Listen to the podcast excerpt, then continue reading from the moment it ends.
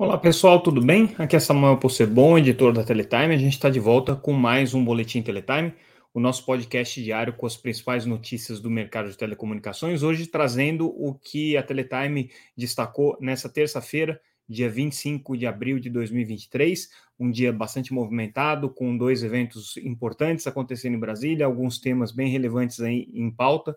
Então vamos começar com o assunto mais é, é, que era já esperado, né, que fosse o assunto uh, dominante do dia, que é o PL das fake news, ou o PL 2630, é, que estava para ser votado na semana passada, depois começou a entrar num processo de provavelmente é, banho-maria ali com a criação de uma possível comissão especial, e aí, numa reviravolta, o governo conseguiu uma vitória importante nessa terça-feira, que foi a votação é, no regime de urgência para esse projeto. Com isso, ele é, exclui a possibilidade de tramitar numa comissão especial, ele vai ser votado é, tal qual ele já foi aprovado nas comissões, e com isso, é, as chances é, dele ser é, já é, avaliado e, e, votado no mérito na semana que vem é bastante grande. A gente tem que lembrar que esse é um projeto que está bastante é, é, problemático do ponto de vista de articulação política, tem resistências, por exemplo, de partidos da base do governo, como União Brasil, é, como o PSOL e o PDT, que estão trabalhando é, contra a aprovação desse projeto, ou pelo menos não querem que ele seja aprovado agora, querem uma comissão especial. A gente tem é, as big techs trabalhando também de maneira bastante intensiva contra o Google, abertamente é, é, trazendo uma campanha com, contrária à aprovação do projeto agora, pedindo mais discussão. Né? Outros atores que até apoiam o governo, mas também fazem críticas à aprovação desse projeto da forma como ele está, porque ele traz alguns elementos é, que são um pouco estranhos à proposta inicial, que, por exemplo, a remuneração de conteúdo é, por parte das empresas de internet para as empresas de comunicação. No entanto, é, o governo quer muito aprovar esse projeto, é praticamente uma promessa de campanha do presidente Lula. A questão da desinformação foi assunto do, do processo eleitoral tem sido uma agenda é, levantada pelo presidente Lula é, constantemente, é uma agenda do ministro Flávio Dino, da Justiça, é uma agenda da Secretaria de Comunicação Social da presidência, e é, o governo quer fazer com que esse projeto já saia com as principais diretrizes colocadas.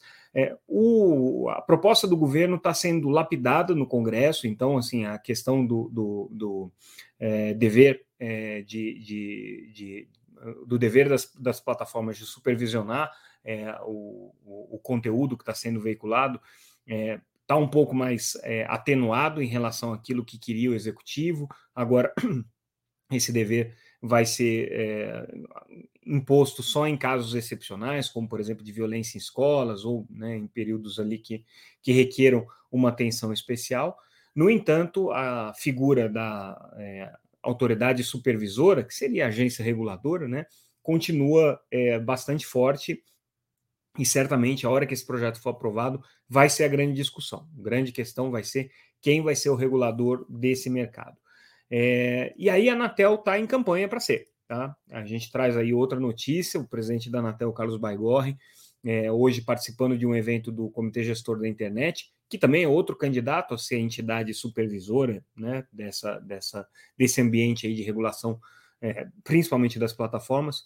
Mas no evento do CGI, é, o presidente Baigorre voltou a afirmar aquilo que ele já tinha dito algumas vezes, a gente está é, reforçando cada vez que ele fala isso, a gente está chamando atenção porque é uma campanha que já está colocada pelo, pelo presidente Baigorre, no sentido de promover a Anatel a ser, pelo menos, considerada como essa autoridade que teria condições de fazer a regulação do ecossistema digital, especificamente da regulação das plataformas. Até mesmo na questão de conteúdo, o Baigorre considera que a agência está é, bem posicionada para fazer isso. E aí os argumentos que ele traz é, são argumentos que precisam ser analisados, porque assim, todas as ações até agora que envolveram o controle de plataformas, principalmente aquelas que vieram do Supremo e do Tribunal Superior Eleitoral com relação ao processo é, eleitoral, tiveram que ser implementadas por meio da Anatel. Foi ela que é, procurou as empresas de conectividade, as empresas de internet, e fez é, a, a, orientação, a determinação de bloqueio conforme foi estabelecido pelos tribunais superiores. É, um outro ponto que a Anatel tem atuado bastante, de maneira bastante significativa nessa questão é em relação à, à, à regulação dos serviços de valor adicionado, ou pelo menos a relação não necessariamente a regulação, mas a relação entre o serviço de valor adicionado e as empresas de telecomunicações. É um outro ponto em que a agência já atua. A gente sabe que a Anatel está é, agora olhando com muita atenção também a questão da proteção de dados dentro das empresas de telecomunicações. Em breve, a Anatel deve, inclusive, é, soltar algumas medidas nesse sentido, que de alguma maneira dialoga com o trabalho que faz a NPD, mas agora específico aqui no setor de telecomunicações. É uma agência estruturada, segundo o Baigor, é uma agência que é, tem capacidade operacional para poder ser é, uma entidade é, que, que atue como uma agência é, reguladora desse ambiente. É, já tem um corpo técnico formado, já passou por vários concursos, tem é, regionais, então a Anatel é uma agência hoje robusta que poderia desempenhar essa função. Outra agência que poderia desempenhar essa fu função, e isso não é o Baigor que fala, isso aqui é uma posição nossa, seria a NPD, né, a Autoridade Nacional de Proteção de Dados, porém ela é muito menos estruturada do que a Anatel, ela tem um corpo técnico muito menor, ela não tem um orçamento robusto, é, boa parte dos técnicos da NPD vieram, inclusive da Anatel, estão emprestados, cedidos pela Anatel, é, e ela ainda é uma, é uma, é uma não, não goza de todos os privilégios né, que uma agência como a Anatel, estabelecida há tantos anos, é, é, dispõe. Então, a NPD ainda tem algumas questões bem sérias, principalmente com relação ao orçamento. O outro candidato seria o Comitê Gestor da Internet, mas o Comitê Gestor da Internet não tem função executiva nenhuma, nunca teve, né? É um comitê, é um, um, um, um, é, um órgão, né? um, um conselho que tem o papel de formular algumas diretrizes né, para o ambiente de internet, mas não tem nenhum poder de enforcement, não tem nenhum poder de, de determinar nada. É, ele consegue trabalhar no campo da definição de boas práticas, na definição de consensos, atua um pouco na questão dos PTTs, que são os pontos de distribuição de tráfego, tem é, o seu braço executivo, que é o NIC, mais principalmente para as funções que estão atreladas ao, ao, ao, ao, NIC, que são estudos de mercado, publicações, realização de eventos, realização de pesquisas. Né? Então, não é um órgão que tem nenhuma função regulatória, nunca teve nenhuma função regulatória, e mesmo por lei, ele não está é, definido como um órgão regulador. Na verdade, ele tem uma regulamentação que está toda em decreto. O que pesa a favor do CGI é o fato dele ser um órgão com uma é, é, é, formação do seu colegiado multissetorial, né, multirepresentativa, e aí supostamente isso daria um pouco mais de transparência é, para o trabalho. Mas esse também é um problema, né? É uma, uma, um aspecto que pesa contra o CGI, porque não é um, uma representação multissetorial que representa todos os setores, tem problemas é, bastante sérios na questão do seu processo eleitoral, ele é distorcido em alguns aspectos, ele privilegia determinados, é, é, determinadas é, organizações em detrimento de outras que não têm, por exemplo, tantas associações é, que possam é, formar o colégio eleitoral. Ela é, não, não representa é, segmentos importantes na internet de hoje, como, por exemplo, o próprio segmento das big techs, ou o segmento das grandes plataformas de internet não estão bem representadas, o setor de telecomunicações também tem uma representação limitada dentro desse contexto. Sociedade civil também tem uma representação é, limitada, é, sempre é, girando em torno é, é, das mesmas pessoas. Esse é um problema que o CGI tem, ele tem pouca oxigenação também nas cabeças que, que atuam no órgão. Então, enfim, é, existem argumentos contrários e favoráveis a todos esses é, organismos, e essa vai ser a discussão que vai ser colocada no momento em que é, o PL das fake news for aprovado, se for aprovado, é, principalmente com relação à criação da agência reguladora. O ponto é que a Anatel está em campanha forte para que isso aqui aconteça. Só mencionando é, é, essa rivalidade, vamos colocar assim, no bom sentido, entre CG e Anatel, ela se evidenciou em duas ocasiões. Primeiro, a Anatel fez uma consulta pública, é, abriu uma consulta pública re recentemente, na verdade, uma tomada de subsídios, em que ela é, é, colocou algumas questões com relação à questão da regulação de plataformas, e o CGI está fazendo a mesma coisa. Nessa terça-feira também publicou uma consulta pública com relação à regulação de plataformas.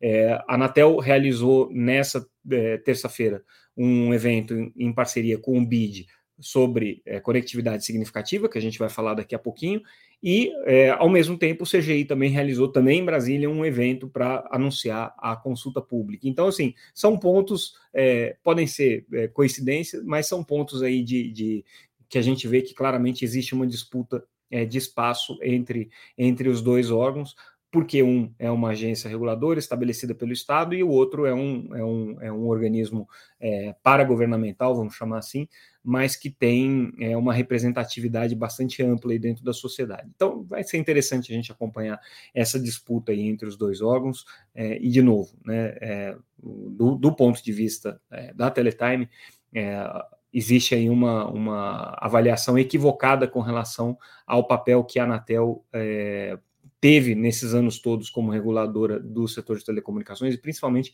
com relação à questão da agência ter sido ou supostamente capturada pelo setor de telecomunicações. A gente ainda vai fazer uma avaliação sobre isso, é, mas é, do nosso ponto de vista não procede. Tá? Essa é a, a minha leitura como jornalista é, e observador aí desse trabalho da agência reguladora nos últimos 25 anos, e se dá para dizer que é, ela tem um problema, esse problema não é o problema de captura, ela tem outros problemas bastante sérios, mas a captura não é um deles, tá? Eu acredito que já houve, mas é, hoje não é mais o, o, grande problema que a Anatel enfrenta. Mas, seguindo adiante aqui, depois a gente vai voltar a esse assunto em outras ocasiões, é, o, o, como eu mencionei, houve em Brasília um evento realizado é, pelo BID e pela Anatel para discutir o conceito de conectividade significativa. A gente já tratou desse assunto algumas vezes. É, a conectividade significativa é, o, é, um, é um conceito por trás das políticas públicas de conectividade que prevê que é, o acesso à internet não seja simplesmente um acesso é, simples, mas um acesso que dê a capacidade do cidadão poder exercer plenamente todo o potencial da internet, possa participar ativamente do ecossistema digital e possa ter dele todos os benefícios possíveis. É, é, um conceito novo, na verdade ele não é novo, mas é um conceito que tem sido é, é, apropriado cada vez mais pelas políticas públicas e pelo Estado é, é, numa maneira é, mais intensiva. E o que ficou evidente nesse evento da Anatel e do BID é como essa questão da conectividade significativa vai pautar agora a agenda tanto das políticas públicas estabelecidas pelo Ministério das Comunicações quanto da ação regulatória. No caso do Ministério das Comunicações, o próprio ministro é, Juscelino Filho colocou que essa vai ser a prioridade do Ministério agora, não é mais é, simplesmente levar acesso às pessoas, mas é levar um acesso qualificado para as pessoas. Essa é a diretriz da política pública que o Ministério pretende perseguir. E a Anatel também colocou de uma maneira é, bastante incisiva, mais uma vez o presidente Carlos Baigorre é, trouxe essa, essa perspectiva, de que a, a, Anatel precisa mudar sua mentalidade, uma mentalidade até hoje voltada em construir a infraestrutura e não mais uma mentalidade é, focada no uso e, na, e na, no significado que a, a conectividade pode ter para as pessoas. Então, o que ficou muito evidente nesse, nesse é, evento é que essa agenda da conectividade significativa hoje permeia toda a atuação regulatória da Anatel e permeia também a atuação do Ministério das Comunicações. Como que isso vai se reverter efetivamente em políticas públicas é uma questão que a gente ainda vai ter que observar com mais calma, mas é, definitivamente entrou é, na, na agenda. E um dos pontos é, trazidos aqui e que vale a pena a gente destacar no evento é com relação à dificuldade de você estabelecer políticas de conectividade significativa que considerem a realidade brasileira, a realidade de renda, a realidade de desigualdade é, de gênero e de raça, é, a questão é, da, da, dificuldade que as pessoas têm no letramento digital, esse é um tema muito importante, que aliás o ministro Juscelino enfatizou muito no, no seu discurso durante o evento. Então, é, como que você assegura que as pessoas tenham conhecimento, tenham domínio sobre o ambiente digital para poder interagir com ele da maneira adequada, né?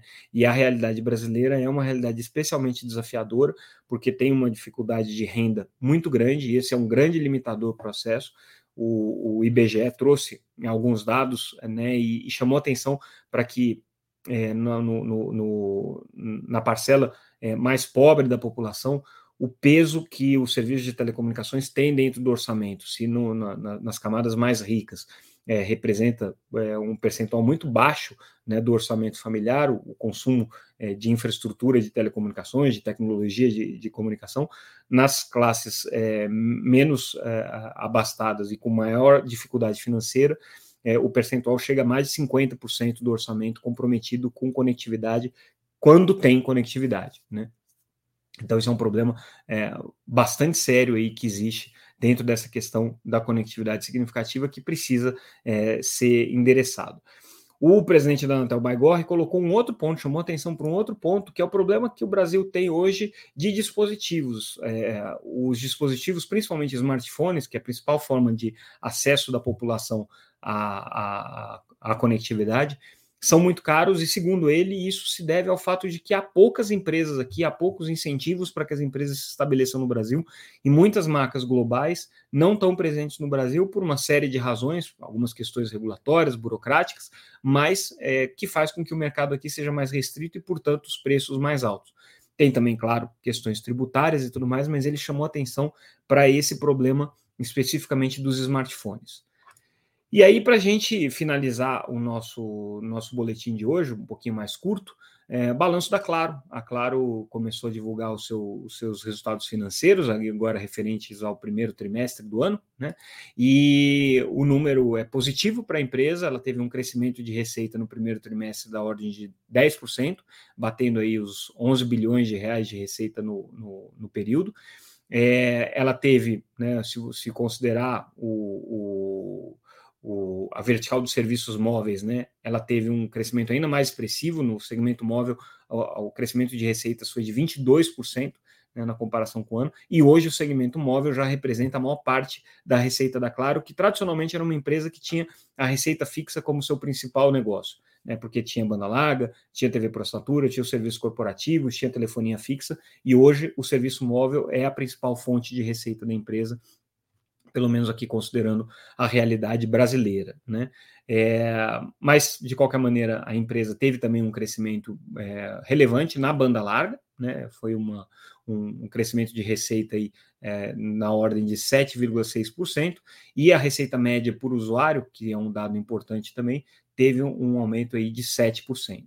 É, então, esses são os dados da Claro, depois, claro, quem tiver interesse é, no, no, nosso site tem o balanço completo, então vale a pena conferir lá para quem quiser ter os números é, mais precisos. Mas de qualquer maneira, foi um, um resultado positivo para Claro aí no primeiro, no primeiro trimestre, com um crescimento importante de receita. E com isso, pessoal, a gente encerra o nosso boletim de hoje. Ficamos por aqui. Lembramos que tudo que a gente comentou e analisou está disponível no nosso site www.teletime.com.br. A gente também está nas redes sociais, sempre como arroba Teletime News. Se vocês quiserem, vocês podem acompanhar esse nosso podcast pelo YouTube, no nosso canal Teletime Live. E se vocês já estão assistindo no nosso canal Teletime Live, saibam que esse conteúdo está disponível também em todas as plataformas agregadoras aí de podcasts e também no LinkedIn a gente posta esse mesmo vídeo todos os dias às nove e meia da manhã. E com isso a gente fica por aqui. Amanhã tem mais. Agradeço mais uma vez a audiência de vocês. Até mais, pessoal. Obrigado. Yeah.